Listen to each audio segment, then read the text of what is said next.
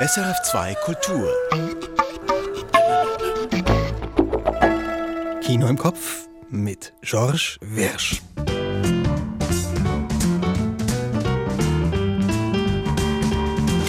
Gleich drei Beiträge von Michael Sennhauser haben wir im Programm. Zuerst einige Einblicke ins Vision du Réel, das internationale Dokufilmfest in Nyon, dann zwei Filmbesprechungen. Zuerst von François Ozons Sterbehilfe-Tragikomödie Tout s'est bien passé und dann von einer Zürcher Farbenexplosion Soul of a Beast. Dazu wie immer Kurztipps und Tonspur. Hua! Der Schnelldurchlauf, der kommt bei uns nicht am Schluss, sondern gleich am Anfang. Hier vorab fünf Kinofilme, von denen wir sagen, hingehen. Soul of a Beast von Lorenz Merz. Ein sprühender Trip aus Filmtraumbildern und jugendlicher Sehnsucht. Ein junger Mann zwischen Pflicht und Freiheit, Freund und Freundin. Die Seele dieses Biestes ist das Kino. Soul of a Beast. Mehr dazu später. Tout s'est bien passé von François Ozon. Halbseitig gelähmt nach einem Schlaganfall wünscht sich der Vater von seinen Töchtern die Hilfe zum Sterben. Mit Leichtigkeit und Präzision macht Ozon das zur Familientragikomödie. Tout s'est bien passé und mehr dazu passiert hier in einigen Minuten. Competencia Official von Mariano Kohn und Gaston Duprat. Ein steinreicher alter Möchtegern-Produzent heuert eine exzentrische Starregisseurin an. Die beiden Argentinier brennen mit Penelope Cruz und Antonio Banderas ein satirisches Feuerwerk der Eitelkeiten ab. Competencia Official. Petite Nature von Samuel Theiss. Ein zehnjähriger Junge will raus aus der Unterschicht, raus aus der lothringischen Provinz. Und weil seine Sexualität verfrüht erwacht, werden die Befreiungsversuche immer riskanter. Ein ergreifendes Coming-of-Age-Drama ohne Angst vor Tabus mit Szenen, die einem das Herz brechen können. Petite Nature. L'Evénement von Audrey Divan. Der Goldene Löwe von Venedig für diese filmische Umsetzung der Abtreibungsalbträume von Annie Ernaux ist so verdient wie all die Preise für die wunderbar spröde Hauptdarstellerin. L'Evénement. Und jetzt zum Tonspurrätsel. Wie immer mit Bezug zum heutigen Programm. Also, Woraus stammt das hier? Alles klar, schon lange nicht mehr gesehen, hä? Carol Gem. Äh... Warte kurz. Weißt du, wer den besten Stoff hat im Moment? Baby, ich bin jetzt seriös. Ich bin Pöstler, siehst du? Vergiss es, der hat eh nichts, Gem. Du bist voll nicht mehr der King von der Langstrasse. Der geilste Jugo. Ich bin kein Jugo. Ich bin Schweiz-Albaner.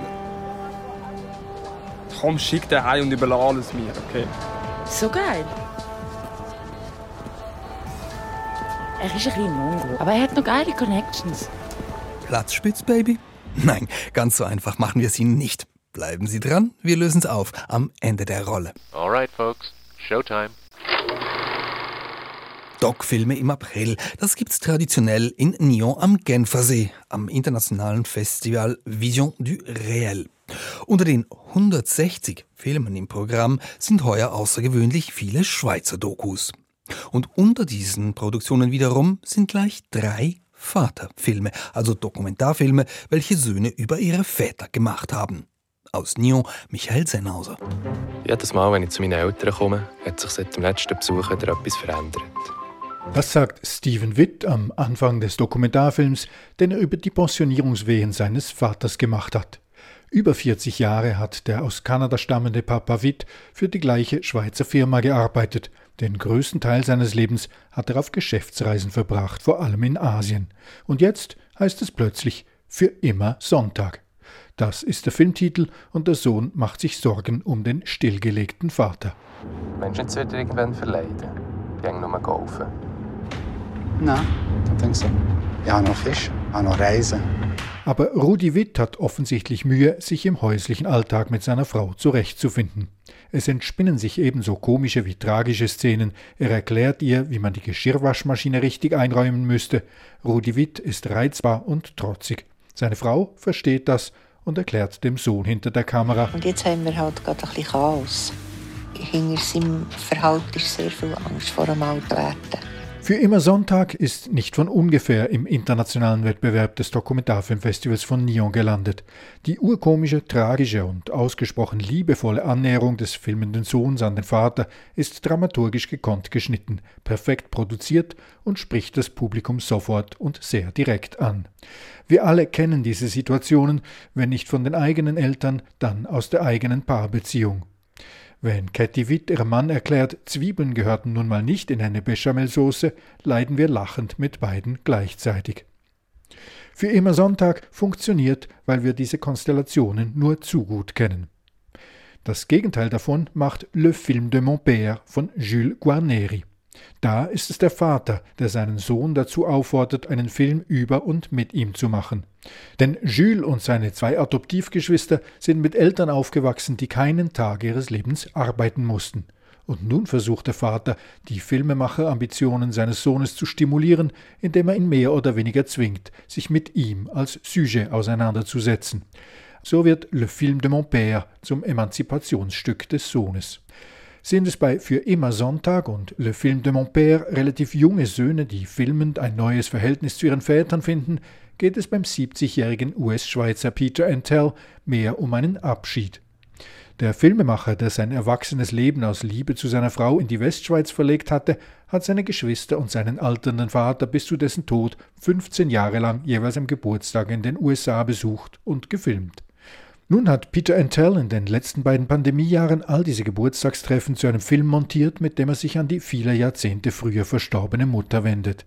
Da all diese Geburtstagstreffen sich in ihrem Ablauf gleichen, wird umso deutlicher, wie der Vater altert, vom rüstigen Pensionär zum sterbensmüden 92-Jährigen. Getting Old Stinks heißt der Film. Peter Antel nimmt damit das auf, was der Vater in seinem Bemühen, nie zu jammern, auch nie ausspricht. Und Getting Old Stinks geht ans Herz, weil auch dieser Film eine Erfahrung vermittelt, die wir alle so oder ähnlich erleben. Und genau das ist es, was diese drei unterschiedlichen Schweizer Dokumentarfilme von Söhnen über ihre Väter so berührend und stark macht. Sie dokumentieren das, was uns alle verbindet, die familiären Realitäten, denen wir nicht entkommen. Michael Sennhauser zu seinen Entdeckungen am Vision du Réel in Nyon. Fast ein Drittel der gezeigten Filme bietet Nyon auch online an. Und Für immer Sonntag von Steven Witt kommt als erster der drei besprochenen Filme auch ins Kino. Am 19. Mai. Oh. Wir bleiben beim Thema Vater, wechseln aber nach Frankreich zu einem Spielfilm über Sterbehilfe. Filme über den Wunsch nach einem würdevollen Tod, über assistierten Suizid, über die Reise in die Schweiz gab es schon einige in den letzten Jahren, gerade auch aus Frankreich. Der Regisseur François Ozon macht es jetzt aber ein wenig anders in seinem Spielfilm Tout c'est bien passé. Ein sturer Vater verlangt hier von seinen Töchtern, dass sie sein Ableben organisieren und das sorgt für Tragik und Komik. Mit dem Urgestein André Dussolier als Vater und Sophie Marceau als eine der beiden Töchter. Michael Sennhauser. Zunächst wollte François Ozon nichts mit dem Thema Sterbehilfe zu tun haben.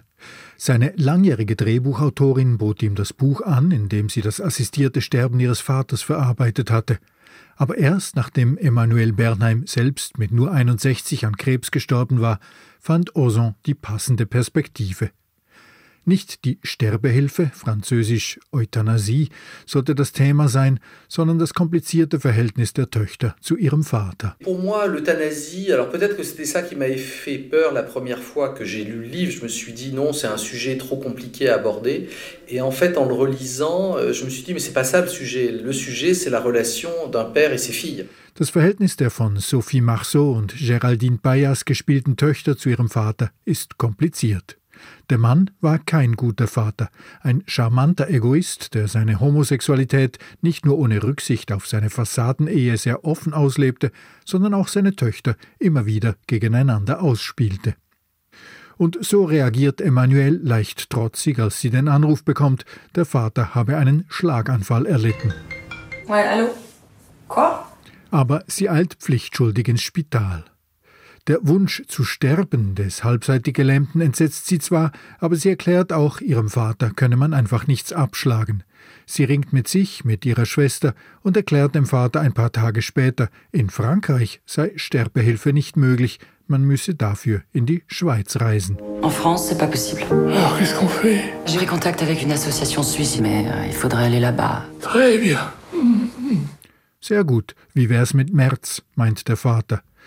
Dann ist mein Geburtstag, protestiert die Tochter, was wiederum der Vater lustig findet. Pourquoi pas en mars C'est la semaine de mon anniversaire.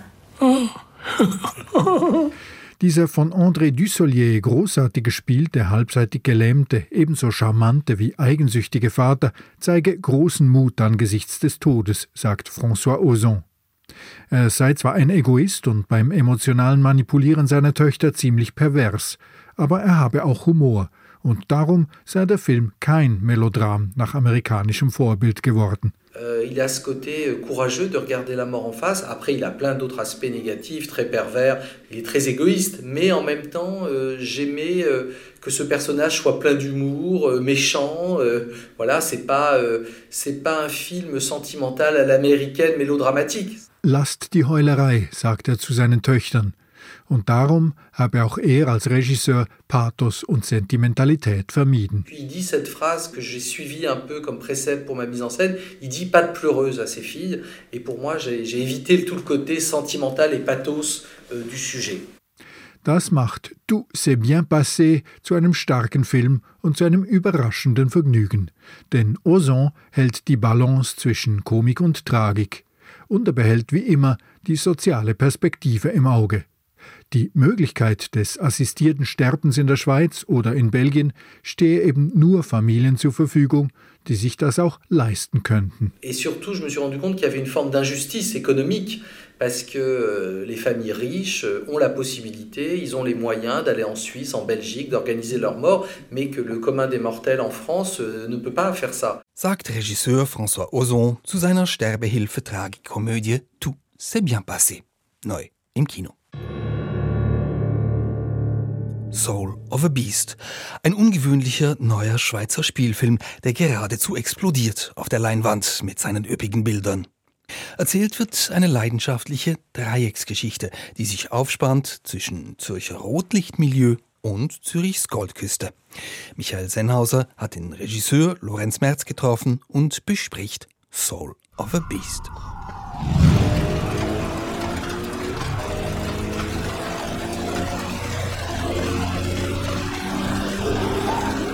Eine rasende Motorradfahrt über alle Rotlichter der Zürcher Langstraße gibt bald zu Beginn von Soul of a Beast das Tempo vor. Gabriel hat sich mit dem Rollbrett angehängt. Sein bester Freund Joel ist der rasende Fahrer. Das reine, jubelnde Leben gewinnt in diesem Spiel mit dem Tod. Gegen Ende des Films wird die Fahrt wiederholt. Dann aber gewinnt der Tod. Die äußere Geschichte von Soul of a Beast folgt der klassischen Mechanik des Kinomelodrams. Gabriel ist nicht mehr so frei, wie er sich gerne fühlen möchte.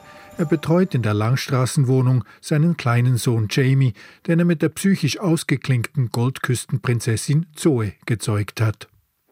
Diese Zoe aber, gespielt von Luna Wedler, liegt im Palast ihrer Mutter im Bett und hat ganz wörtlich den Boden unter den Füßen verloren. Die rothaarige Schwiegermutterhexe ist zugleich Nachrichtensprecherin und erklärt der Welt auf TV24 die Welt auf Französisch, weil Zoes böse Mutter von Lolita Chamard gespielt wird, der Tochter von Isabelle Huppert. Überhaupt ist für diesen Film nur die ganze Welt gerade groß genug. Darum hat er auch einen japanischen Erzähler, der eindrückliche Manga-Sätze über die Bilder spricht, während Zürich aussieht, als ob es ein schmutziges Tokio wäre. Omoiwa. Kumo das der Jugend, dem Kino und seiner ewigen Sehnsucht geschuldete Drama bricht auf, als sich Gabriel unrettbar in Joels neue Freundin Cory verliebt. In einer Nacht, in der die drei im gemeinsamen Meskalinrausch Zootiere befreien, darunter ein Pumapaar und eine Giraffe.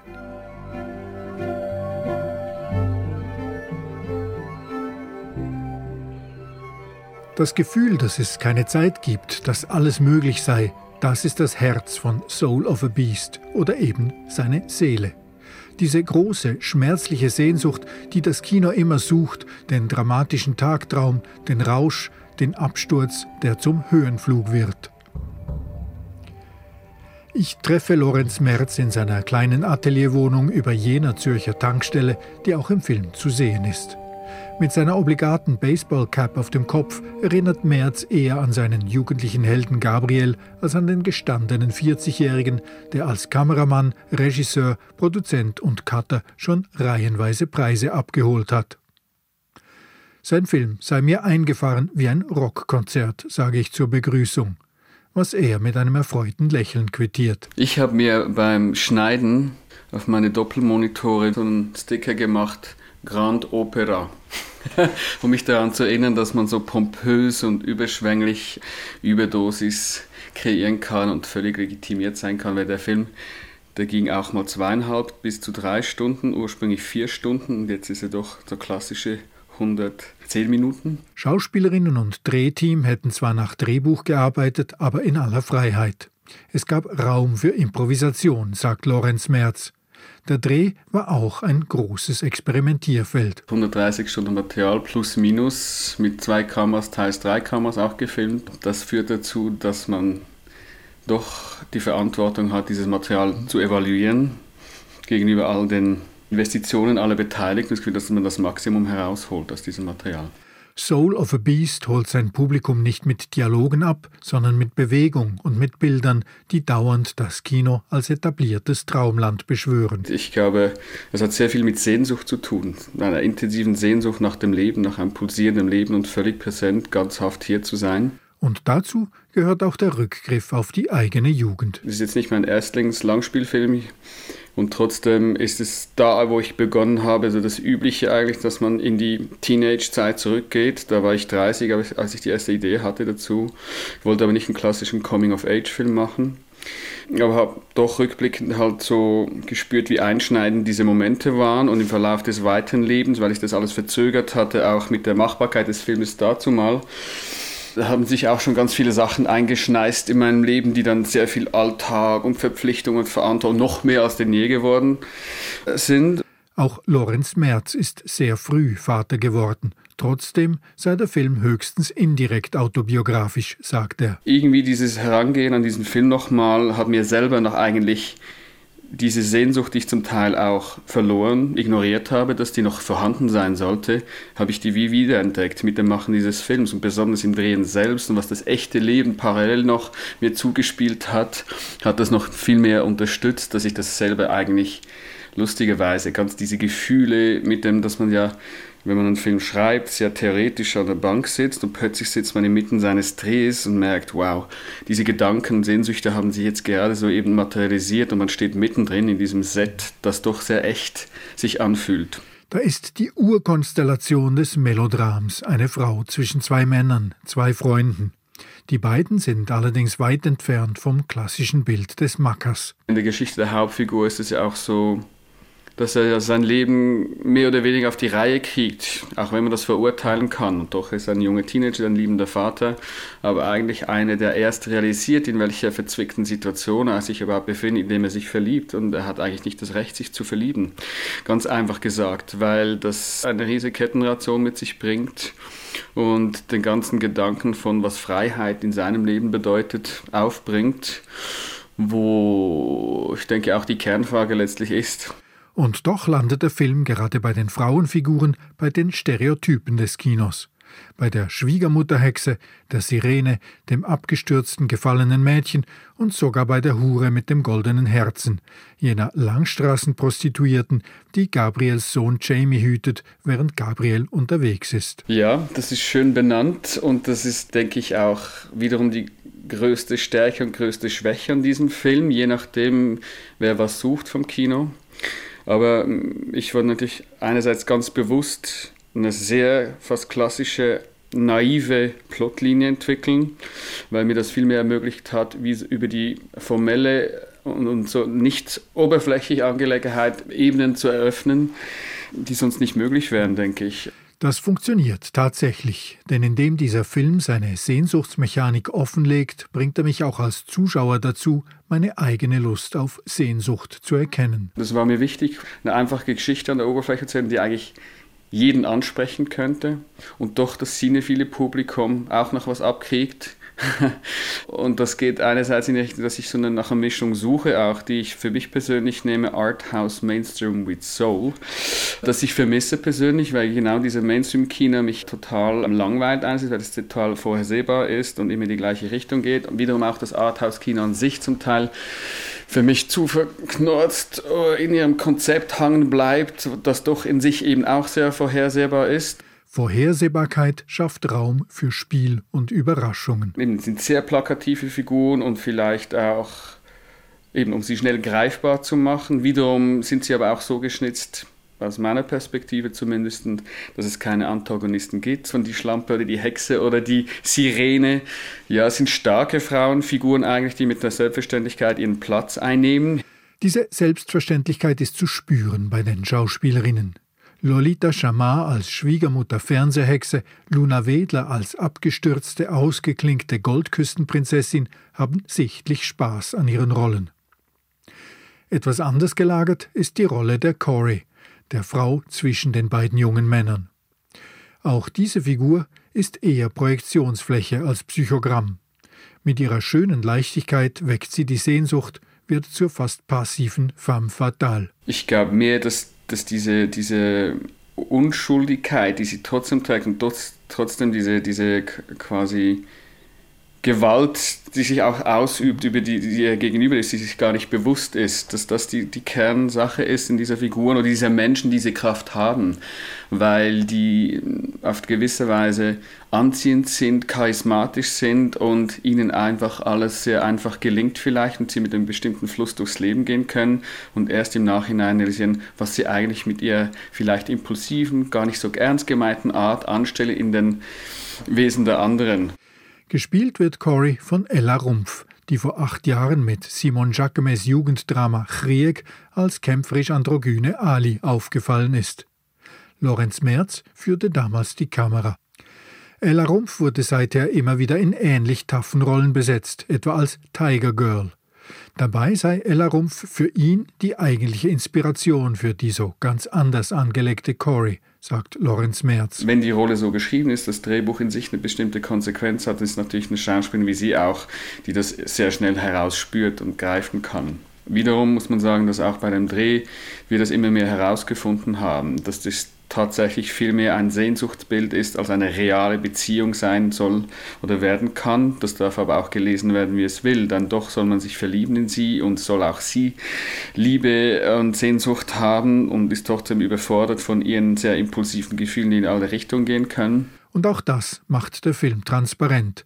Als Kinozuschauer erkenne ich im besten Fall, was die Filmemacherinnen auf dem Set erkannt haben. Das wurde auch für mich ähm, zu der interessanten Entwicklung während des Drehs zu begreifen, dass ich das viel interessanter finde als diese Liebesgeschichte, die tatsächlich zusammenfinden soll, sondern dass das tatsächlich eine Projektionsfigur ist aus, aus der Hauptfigur heraus, etwas Unerreichbares bleibt und darin liegt auch der große Schmerz. Schmerz und Sehnsucht, die gehen auch von der überraschend exotisierten Stadt Zürich aus. Licht, Kamera und Location jagen den Alltag aus der Stadt und machen sie wie die Figur Corey zu einer Kinoprojektion. Ja, es war der Wunsch, einerseits einen universellen Ort zu kreieren und Zürich als eben nicht neutrale Bühne zu benutzen, einerseits, aber dass es halt international auch lesbar und ersetzbar ist und nicht einen Lokalbezug kriegt, obwohl es für Zürich und Zürcher Anwohner absolut erkennbar ist, zum Teil aber auch verfremdet ist und sie einen neuen Blick und einen anderen Blick auf ihre eigene Stadt entdecken. Aber natürlich, ja, lange wieder viel wert, weil ich oft auch überlegt habe, diesen Film könnte ich genauso gut da, da oder da drehen oder hätte die Sehnsucht gehabt, weil es auch viel einfacher gewesen wäre, vielleicht das, diese Welt zu kreieren, irgendwo nach Portland oder nach Tokio zu gehen oder in Paris, weil es einfach, sagen wir mal, auf visueller Ebene cinematografische dankbare Geschenke da überall offen liegen, weil man dann 360 Grad um sich schauen kann und es irgendwie visuell attraktiv ist. Und in Zürich muss man schon sehr viel recherchieren und Location patchworken und zusammenkriegen, damit man diese Welt Welt glaubwürdig gestalten kann. Soul of a Beast ist zugleich ein eigenständiges Kunstwerk und die Summe all dessen, was dazu geführt hat.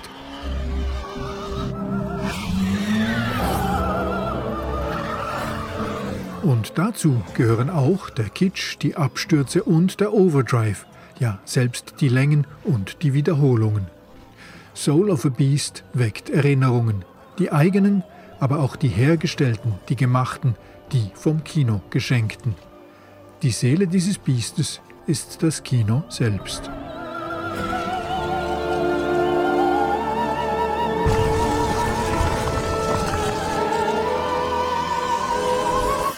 Soul of a Beast.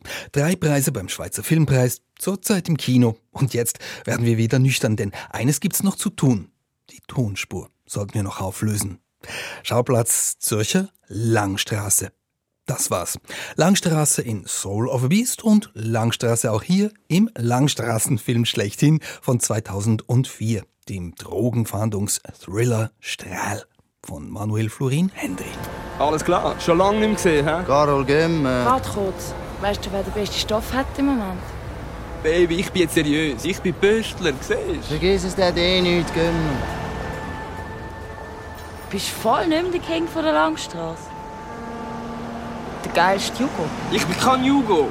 Ich bin Schweiz Albaner.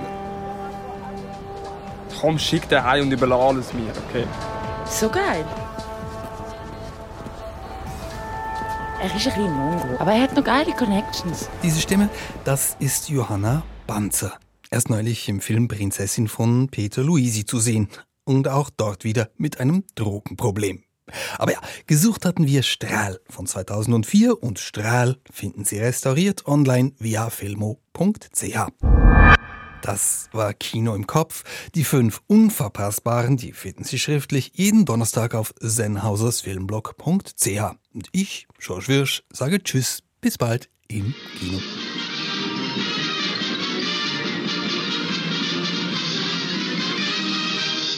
Erfahren Sie mehr über unsere Sendungen auf unserer Homepage srf.ch.